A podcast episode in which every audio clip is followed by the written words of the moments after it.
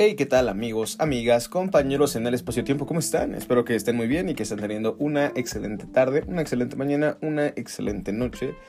Yo me encuentro en el día 20 de diciembre del 2022. También para mí es el día 9300... 404, perdón, en este planeta.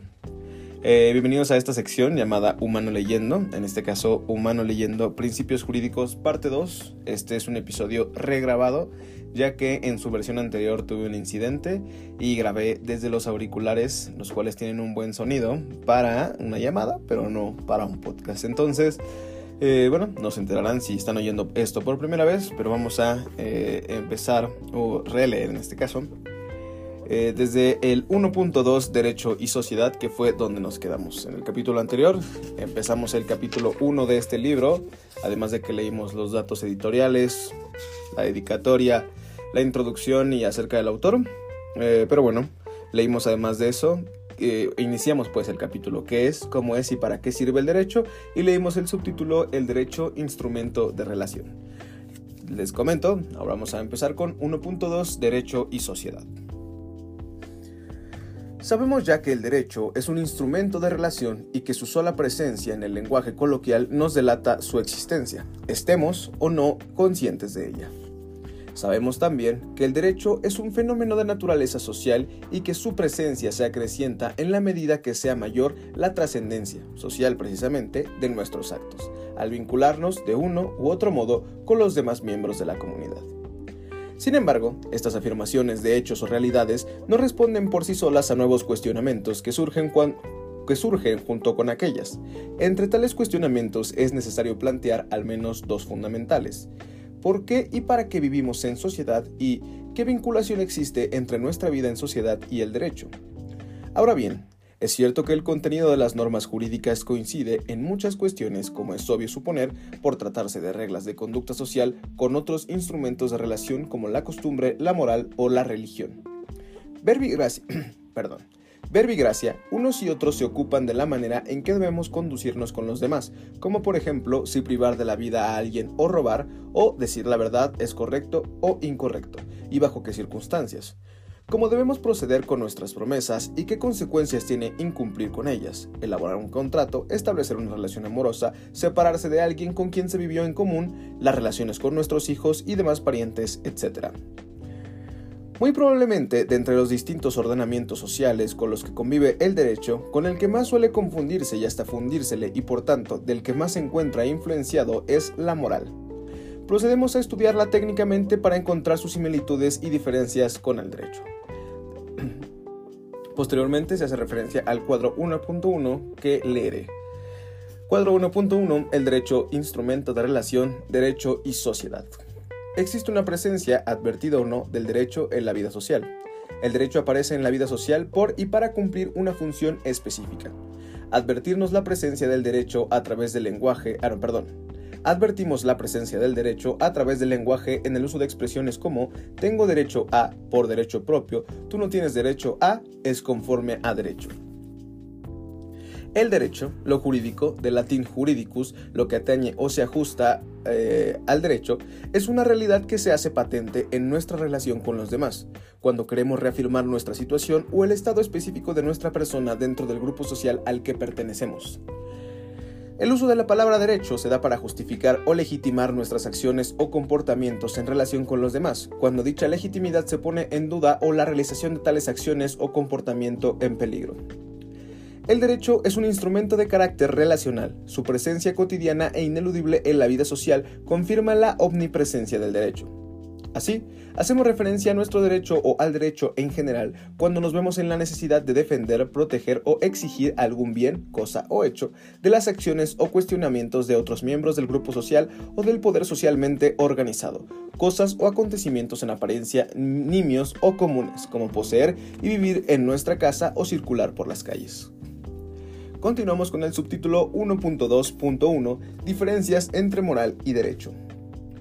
Distinguir lo jurídico de lo moral no significa negar su relación, sino precisarla, determinar las órbitas de su competencia, su ámbito de acción particular.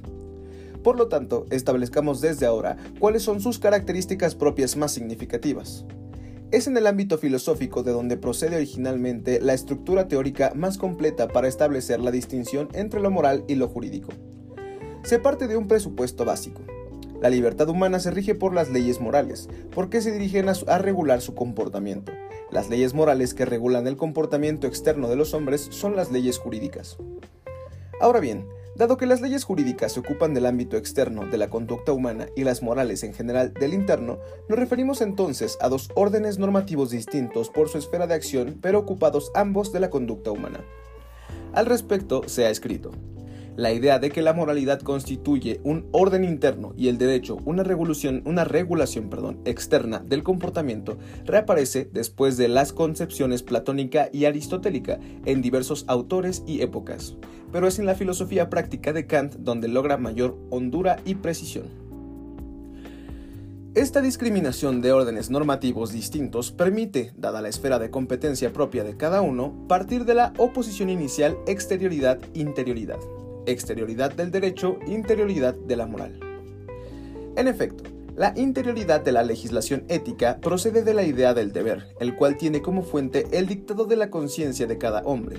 En cambio, los dictados que proceden de una fuente distinta y por exclusión siempre externa al hombre son deberes jurídicos. Por esto, el derecho, los mandatos jurídicos, se preocupan de los actos exteriores de la vida del hombre. La moral, los mandatos morales, se ocupan de los actos internos del hombre, de la bondad o maldad de su proceder en términos de su propia conciencia. También, el contraste interioridad-exterioridad nos permite deducir, dado que los mandatos de la moral se dan al interior y en la soledad de cada individuo, que las relaciones que estos establecen son unilaterales, las del hombre con su propia conciencia. En cambio, el derecho regula la vida en sociedad, nuestra relación externa con los demás. El carácter de dicha relación será bilateral. Cabe destacar el criterio finalista distinto que comportan la moral y el derecho. La primera tiende a la perfección del hombre mismo, el segundo a los fines sociales provisorios. Mientras las normas morales rigen la búsqueda del mejoramiento individual e interno de cada hombre, las normas jurídicas buscan regular los comportamientos sociales en un momento y lugar histórico determinados. Una pausa para tomar café. Listo. Pasamos ahora al eh, subtítulo 1.2.2 Moral ideal y moral social. La moral como normatividad interna de la conducta del hombre tiene una forma de manifestación colectiva. Por eso, debemos hacer hincapié en las diferencias existentes entre la denominada moral ideal o crítica y la moral social, también llamada positiva o vigente.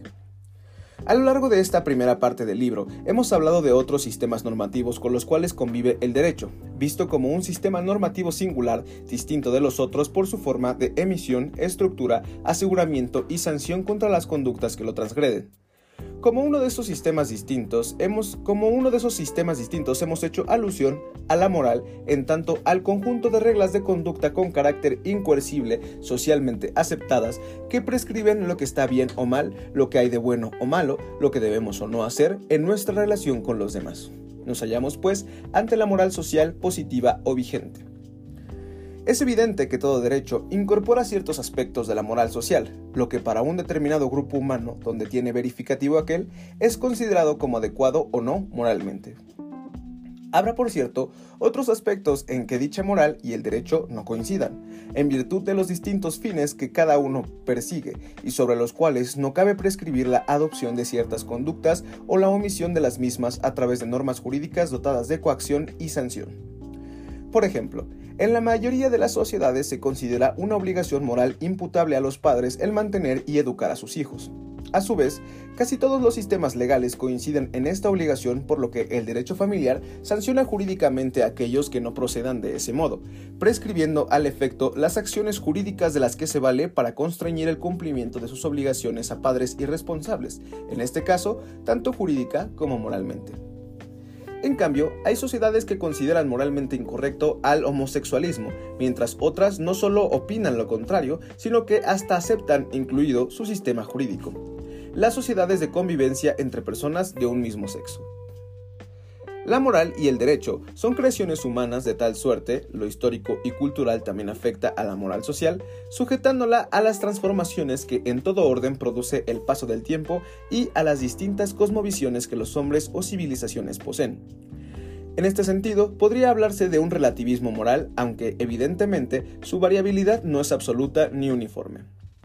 Hay valores que las sociedades conservan por siglos y que son moldeados muy paulatinamente por el tiempo, aunque en general la mayoría de los valores morales tienden a mantenerse durante periodos más largos que las normas jurídicas.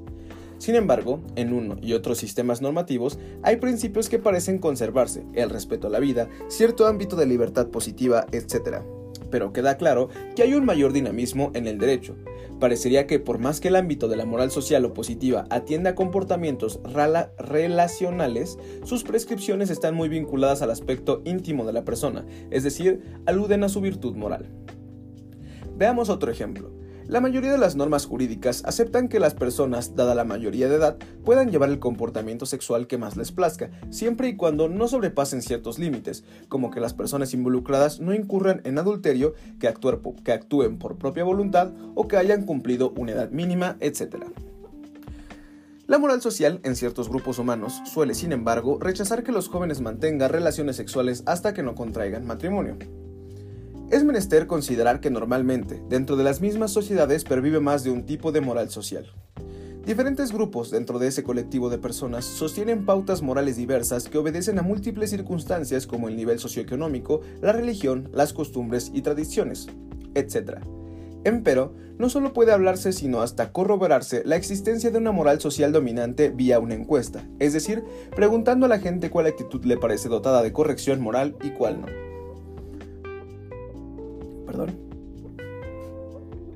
Perdón. Ya, pero una disculpa. Ocupaba una pausa un poco más larga. Se entiende por moral ideal o crítica aquellos principios o reglas de orden ideal que son parámetro de bondad o maldad, criterios de correcto o incorrecto para justificar o condenar la conducta humana. Según algunos autores, esta moral crítica está vinculada a la moral social. ¿Cómo? Veamos. La moral positiva solo concierne al razonamiento práctico del hombre prudente, quien está principalmente preocupado por las reacciones sociales que puedan provocar sus actos. El hombre moral, cuyo razonamiento práctico está dirigido a justificar sus actos y decisiones, se preocupa solo por los dictados de una moral ideal. Paradójicamente, la moral positiva se genera solo a través de los actos y actitudes del hombre moral y no del hombre prudente. Una moral social se mantiene solo en la medida en que hay cierta convergencia en los juicios morales críticos que la gente está dispuesta a formular. De modo que es equivocado aislar completamente la moral ideal de la moral social. Ahora bien, es también posible percatarnos, por razones históricas, antropológicas y de técnica jurídica, que el derecho se ha venido ocupando de forma especial de cierto tipo de actividades y comportamientos sociales, y que, además, se ha ocupado de ellas en una forma característica y única, Ambas cuestiones son las que han diferenciado al derecho del resto de los ordenamientos con los que convive. En suma, lo que distingue al derecho de los otros ordenamientos de la vida social o instrumentos de relación es lo siguiente, que el derecho cumple, normalmente, una función ciertamente específica vinculada con los fines más básicos para la supervivencia y la resolución de conflictos de intereses políticos sociales que se presentan siempre en la convivencia comunitaria. Con la modernidad y especialmente en Occidente, la moral y la religión, así como las normas de urbanidad y de convencionalismo social u otros códigos similares de conducta social, se han venido reduciendo a regular ámbitos más propios, reduciendo a regular ámbitos más propios, respectivamente del perfeccionamiento individual, la relación con Dios, la aceptación o el precio social, o el aprecio social, perdón. Ahora bien, todos estos ordenamientos, la moral, la religión, los convencionalismos sociales, etc., alimentan al derecho y no le pueden ser absolutamente ajenos si es que este derecho pretende gozar de un grado mayor de aceptación y, según se verá más adelante, de eficacia. Piénsese, por ejemplo, en la obligación común que todas esas normas prescriben para que los padres asuman responsablemente la manutención y educación de sus hijos, obligación moral y religiosa que coincide con la obligación jurídica contenida en la mayoría de los códigos civiles de muchos países. Es en virtud de todas estas consideraciones que será especialmente útil indagar con más detalle acerca de las razones que nos impiden a vivir en sociedad y que explican por qué el derecho juega en ella un papel, nos impelen, perdón, repetiré el último párrafo. Es en virtud de, todas estas consideraciones que será especialmente útil indagar con más detalle acerca de las razones que nos impelen a vivir en sociedad y que explican por qué el derecho juega en ella un papel tan destacado. Así las cosas, un renombrado jurista ha dicho al respecto de lo anterior, que el hombre no puede vivir más que asociado a sus semejantes. No es, desde luego, una constatación reciente, como tampoco lo es la conciencia de la variedad y complejidad de los problemas suscitados por su naturaleza social. Efectivamente, nuestra vida se da y se desenvuelve en sociedad, en la asociación, querida o no, con nuestros semejantes. El hombre, cabría afirmar, está condenado a vivir en sociedad, esa es su dimensión existencial, dado que el ser humano requiere de una interpretación inicial del mundo en que se halla y es incapaz de satisfacer por sí mismo todas sus necesidades. Ambas circunstancias nos constriñen, más allá de nuestra conciencia y voluntad, a desenvolvernos en el mundo colectivo dentro del cual nacemos y nos desarrollamos, ya que la vida del hombre se desarrolla en sociedad porque así lo imponen las leyes de la naturaleza a que está sujeta nuestra especie. La vida humana es vida de relación, las actividades de los hombres se desenvuelven las unas al lado de las otras, bien tendido a alcanzar propósitos independientes entre sí o un común objetivo, bien persiguido, bien persiguiendo por medios encontrados fines opuestos o dando nacimiento a inevitables conflictos. La explicación del por qué y para qué de la vida en sociedad tiene, evidentemente, un carácter antropológico. El hombre, para ser y desarrollarse como tal, requiere de la sociedad. De hecho, su concepción del mundo y su mera supervivencia están dadas siempre e inicialmente por aquella. El hombre, en este sentido, es un ser social por necesidad. En consecuencia, la vida del hombre en sociedad se rige por circunstancias que tienen que ver con necesidades derivadas de la misma condición humana. De ahí que en párrafos anteriores, al referirnos de la vida en comunidad como una especie de condena, no, la hayamos no lo hayamos hecho utilizando el carácter peyorativo de la expresión, sino su sentido de irrenunciabilidad de necesaria realización. Esto ha dado pie para elaborar una explicación más específica de esta necesaria realización y de la función original que el derecho viene a desempeñar en la sociedad. Con ello, se intenta terminar de responder a las preguntas con cuya solución vamos a iniciarnos en el mundo del derecho, es decir, saber a qué obedece su nacimiento y cuál es la función original que cumple en toda sociedad. Este párrafo nos remite a los cuadros 1.2 y 1.3 que se encuentran en páginas posteriores y que procedo a leer. Cuadro 1.2 Diferencias entre moral y derecho. La moral. La moral. La libertad humana se rige por leyes morales porque se dirigen a regular su comportamiento, interioridad de la moral. Derecho. Las leyes morales que regulan el comportamiento externo de los hombres son las leyes jurídicas, exterioridad del derecho. En la moral, los mandatos morales se ocupan de los actos internos del hombre, de la bondad o maldad de su proceder en términos de su propia conciencia. En el derecho, los mandatos jurídicos se preocupan de los actos exteriores de la vida del hombre. Para la moral, los mandatos, los mandatos de la moral se dan en el interior y en la soledad de cada individuo. Su carácter relacional es unilateral, mientras que en el derecho, el derecho regula la vida en sociedad, nuestra relación externa con los demás, su carácter es bilateral. La moral tiende a la perfección del hombre mismo. Su finalidad es el mejoramiento individual e interno de cada hombre. El derecho busca los fines sociales provisorios. Su finalidad es regular los comportamientos sociales en un momento y lugar histórico determinados. Cuadro 1.3 Moral social y moral crítica. La moral se expresa en dos formas distintas. Una es la del hombre virtuoso que responde a los llamados de su conciencia, la moral ideal o crítica, y la otra moral es la del hombre prudente que responde a los llamados de lo que cree o piensa la sociedad como modelo de corrección pública, la llamada moral social, positiva o vigente. La moral ideal o crítica es un conjunto de principios o reglas de orden ideal que son parámetro de bondad o maldad, criterios de correcto o incorrecto para justificar o condenar la conducta humana. La moral social positiva o vigente es un conjunto de reglas de conducta con carácter incoercible socialmente aceptadas que prescriben lo que está bien o mal, lo que hay de bueno o malo, lo que debemos hacer o no hacer en nuestra relación con los demás. Fin del cuadro 1.3. Regresamos al subtítulo bueno, regresamos y empezamos con el subtítulo La función original del derecho.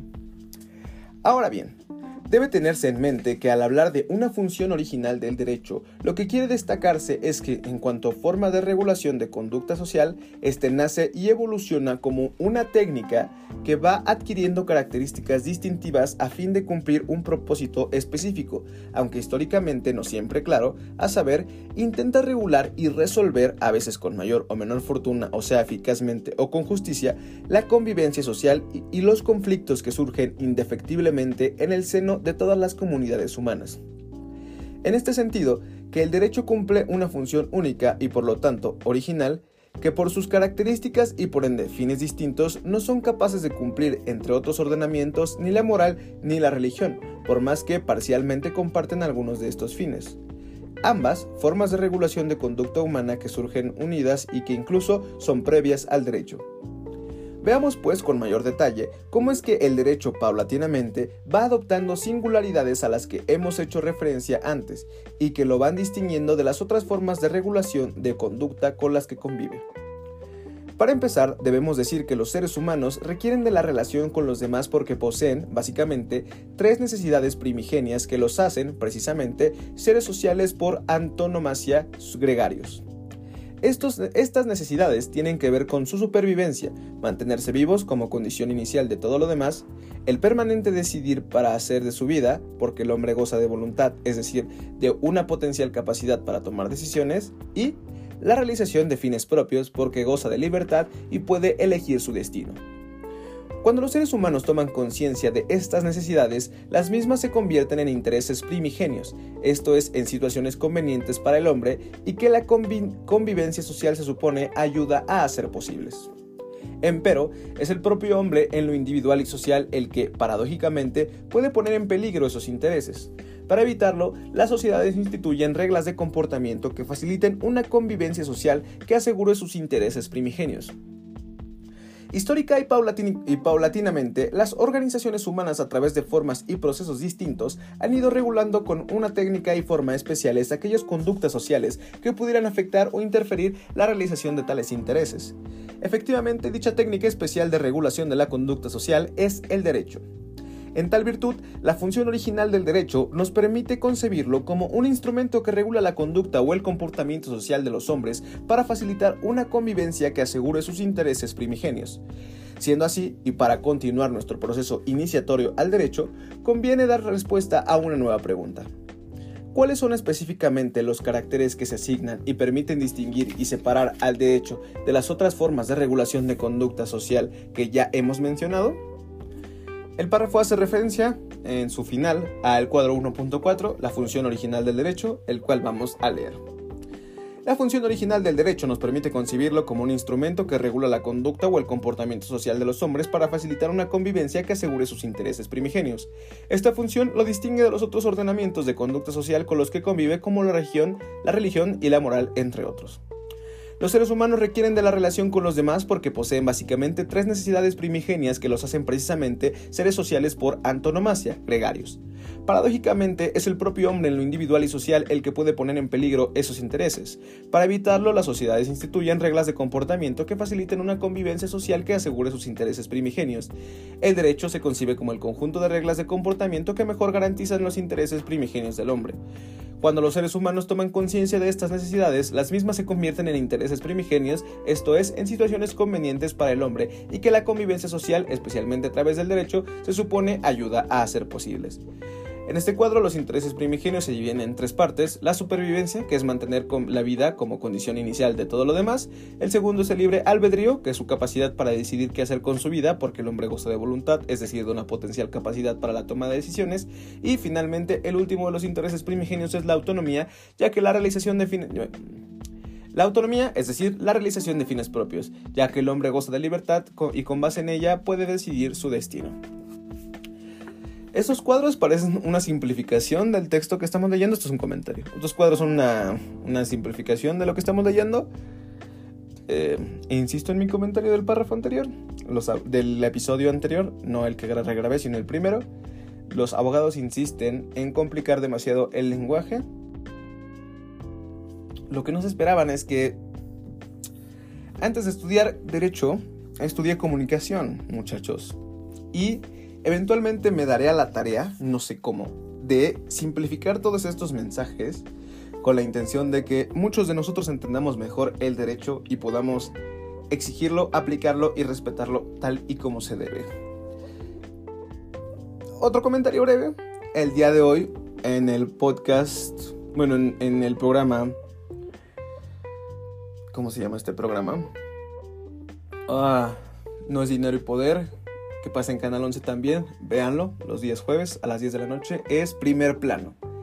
Mencionaba uno de los panelistas que justamente uno de los grandes errores que se han cometido con, en este caso, el INE eh, o las elecciones o cualquier ámbito electoral, y, yo, puedo yo puedo agregar con el derecho, es que justamente se ha hecho demasiado complejo y se ha perdido el tacto eh, por todos los tecnicismos que se tienen hoy en día. Entonces, nada, aunque estamos leyendo un libro muy técnico, eventualmente convirtamos este conocimiento en algo más simple, si me están oyendo abogados, y si alguien está oyendo esto y tiene también la pretensión de hacerlo, lo insto a que lo haga, aunque ya estoy hablando igual. El Vamos a pasar perdón, al subtítulo 1.3, el lenguaje del derecho y las características de las normas jurídicas. Hemos aprendido ya que el derecho se ubica en el mundo de la vida social y cumple la función original de regular conductas que pudieran comprometer los intereses primigenios del hombre, es decir, las necesidades que su condición biológica, psicológica... Perdón, repito el último párrafo Hemos aprendido ya que el derecho se ubica en el mundo de la vida social y cumple la función original de regular conductas que pudieran comprometer los intereses primigenios del hombre, es decir, las necesidades que su condición biológica, como son supervivencia, y psicológica, como son voluntad y libertad, imponen. Estos intereses, para concretarse, requieren de lo social, de la presencia, colaboración y participación de los otros. No debemos olvidar que entre mayor es nuestra relación con los demás y mayores los intereses y valores que están en juego, la presencia y omnipresencia del derecho se acrecienta. El derecho se ocupa de facilitar la necesaria vinculación o colaboración social y por supuesto el garantizar que no se interfiera con la realización de tales intereses primigenios. Esta garantía implica una regulación, el establecimiento de un deterioro, el establecimiento de un determinado orden que formalice con precisión las facultades y los límites de quienes conviven en sociedad. Entonces, ¿de qué medio se vale el derecho para facilitar la vinculación o colaboración social necesaria y garantizar la no interferencia entre los fines e intereses individuales y o colectivos? Pues bien, el derecho utiliza un lenguaje, es decir, posee un modo de expresarse, por cierto, el mismo que emplean las otras formas de regular conductas, como son la religión, la moral y los convencionalismos sociales, etc. Este lenguaje común es el lenguaje normativo. De ahí, precisamente, la dificultad inicial de distinguir el lenguaje normativo del derecho de los otros lenguajes normativos con los que convive. La palabra norma es, en una primera acepción, significa escuadra, para arreglar y ajustar maderos, piedra u otras cosas. Por extensión, una norma es la regla, la pauta que se debe seguir o a que se deben ajustar las conductas, tareas o actividades. Así, el derecho al, al normar fija, establece y ajusta la conducta social que puede afectar los intereses humanos primigenios. En suma, el derecho, a través de las normas jurídicas, está indicando, prescribiendo, qué pautas o conductas sociales deben seguirse. El derecho no describe, sino que prescribe cuáles son las conductas que de, que de hecho se verifican en la realidad. Las normas jurídicas son entonces un caso de uso prescriptivo del lenguaje. En conciencia, el modo en consecuencia, perdón, el modo característico de las reglas del derecho es el normativo. O sea, ordenar, determinar, prescribir las conductas sociales que los hombres deben adoptar en función de preservar o proteger ciertos intereses. De tal suerte, el lenguaje del derecho, al ordenar, impone conductas, no sugiere, determina lo que debe o no hacerse. Por ello, toda regla de conducta hace uso de las normas, del lenguaje normativo. Las normas morales, las religiosas y los convencionalismos sociales, como son las reglas de etiqueta, por ejemplo, al igual que las jurídicas, ordenan, prescriben, determinan un comportamiento debido, en que, por tanto, se distinguen unas de otras. Sabemos ya que las normas del derecho prescriben las acciones que deben seguirse o no seguirse en función de facilitar la convivencia social y con ella asegurar los intereses primigenios que propicia la cooperación entre los hombres.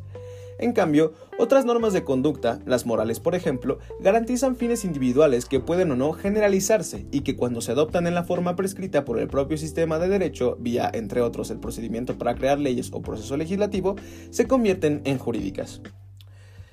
Es por causa de lo anterior que ciertas normas religiosas o morales coinciden en contenido con las normas de derecho. Pero, ¿de qué modo singular, si lo hay, los intereses que cuida el derecho se garantizan y en qué se diferencia esa garantía de la que es propia de las normas no jurídicas? ¿Es solo la forma de garantizar su cumplimiento lo que distingue a las normas que prescribe el derecho? ¿Hay otras características que es posible identificar? Veamos. Aquello que solemos llamar como caracteres esenciales de un concepto, en este caso de las normas jurídicas, no son sino aquellas propiedades que los usuarios de una expresión le asignan a efecto de distinguirlas de otras normas similares o análogas, lo anterior por razones de utilidad, practicidad, claridad o convivencia teórica, conveniencia teórica, perdón. Es decir, que de suyo, una norma no va a ser por sí misma jurídica o moral o social. Una norma tendrá el carácter de jurídica, moral o social si ésta posee el conjunto de propiedades o caracteres que los usuarios de la expresión le han asignado, en este sentido como esenciales. Lo cual, como es obvio, podrá modificarse en la medida en que los usos y las necesidades de aplicación de un concepto llaman variando. Vayan variando, perdón. Recurramos a un ejemplo que nos permita explicitar lo anterior. El artículo 411 del Código Civil Federal prescribe en la relación entre ascendientes y descendientes debe imperar el respeto y la consideración mutuos, cualquiera que sea su estado, edad y condición. Como puede observarse, lo que esta norma jurídica realiza es un llamamiento o invitación de carácter moral para que entre padres e hijos, entre abuelos y nietos, prive un trato cordial, amable, respetuoso, si se quiere más precisamente moral. ¿Qué tiene que hacer pues un llamamiento moral o ético en un ordenamiento jurídico? ¿Esa norma no es efectivamente jurídica?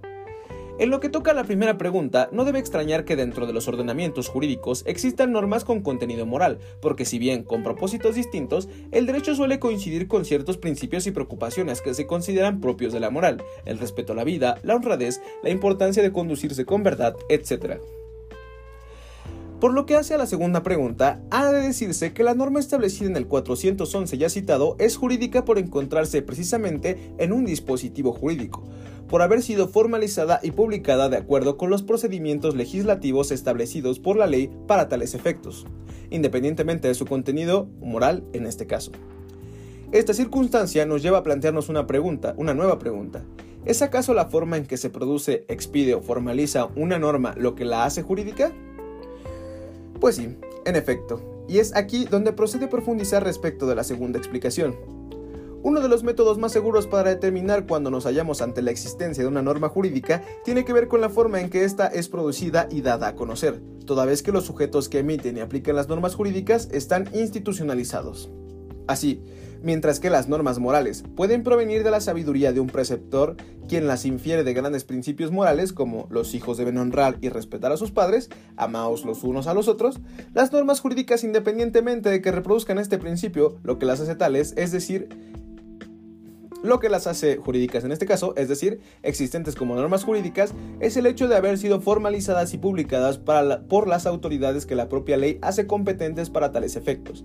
El poder legislativo, un juez, un tribunal, esta característica de las normas jurídicas se denomina validez o validez jurídica. Resumiendo, el derecho emplea un lenguaje, el normativo. Sin embargo, para que las normas jurídicas puedan ser diferenciadas y distinguidas de las otras normas con las que convive, debe acudirse a varios criterios o características, a saber, la forma en que son producidas, generalmente por una autoridad facultada e institucionalizada para tales efectos, por lo tanto, su contenido puede coincidir o no con el de la moral o cualquier otro sistema normativo. Además, dada la función original que realizan, las normas jurídicas requieren de una garantía que asegure su cumplimiento. Dicha garantía es la coacción. La primera característica que permite identificar una norma como jurídicamente existente hace que dicha norma sea calificada como válida. En efecto, una norma jurídica goza de validez al haber sido producida y promulgada de una forma específica. Desde el momento en que es jurídicamente válida, la norma gozará de la garantía que le es propia, la coacción. Analicemos con mayor profundidad las relaciones entre validez, coacción y eficacia de las normas jurídicas y por ende del ordenamiento al que conocemos como derecho. Lo conoceremos pues en el siguiente capítulo, en donde empezaremos con el subtítulo 1.3.1, la validez jurídica, eficacia y coacción. Resumiendo, el día de hoy, de hoy leímos el 1.2, me parece que empezamos con el 1.2, Derecho y Sociedad. 1.2.1, Diferencias entre moral y derecho. 1.2.2, Moral ideal y moral social. 1.2.3, La función original del derecho. Ah, y me parece que comenzamos después de esto con 1.3, el lenguaje del derecho y las características de las normas jurídicas. Así es. Si me preguntan, ya empiezo, después de que le di esta segunda leída con un poco más de atención, ya empiezo a entender más o menos de qué va. Hagamos lo que les decía de simplificarlo de una vez. Derecho y sociedad. Bueno, de este, este proceso entendí que... Eh, la existencia del derecho en una sociedad es omnipresente, dado que convivimos y perseguimos intereses en común. Entonces, eh, para poder regular el, el, ¿cómo se podría decir? El comportamiento y la obtención de esos intereses, aquí habla de los primigenios, pero además nosotros, bueno, muchos otros, existe el derecho. Las diferencias principales entre moral y derecho es que, bueno, por lo que entendí, la moral regula lo interno y el derecho regula lo externo, si lo ponemos en palabras sencillas. También está la moral ideal y la moral social. La moral ideal se refiere a una serie de valores, eh, ¿cómo se dice?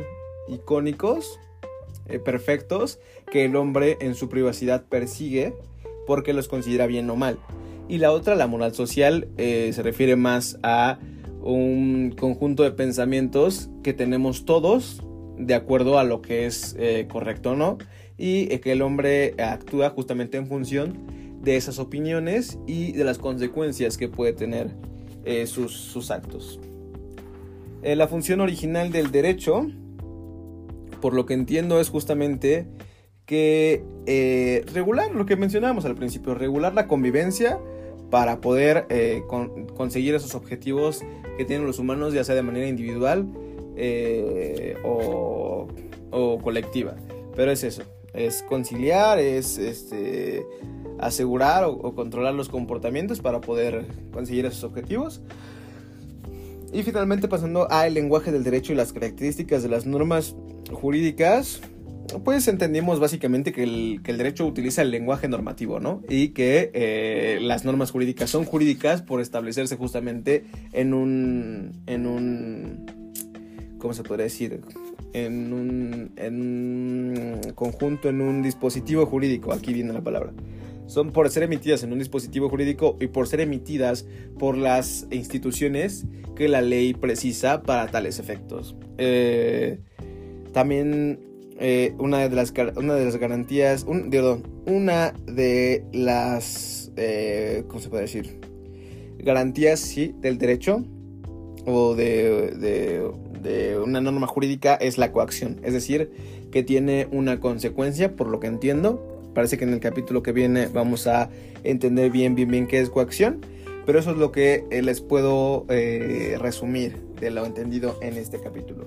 En fin, eh, agradezco mucho que estén escuchando este episodio. Si ya escucharon el primero y ahora escucharon este y se rifaron toda esta lectura, muchas gracias.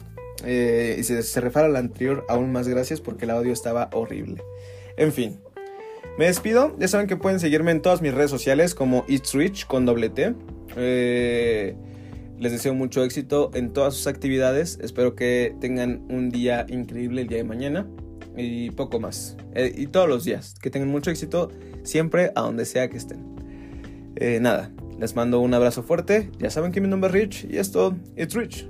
Bye.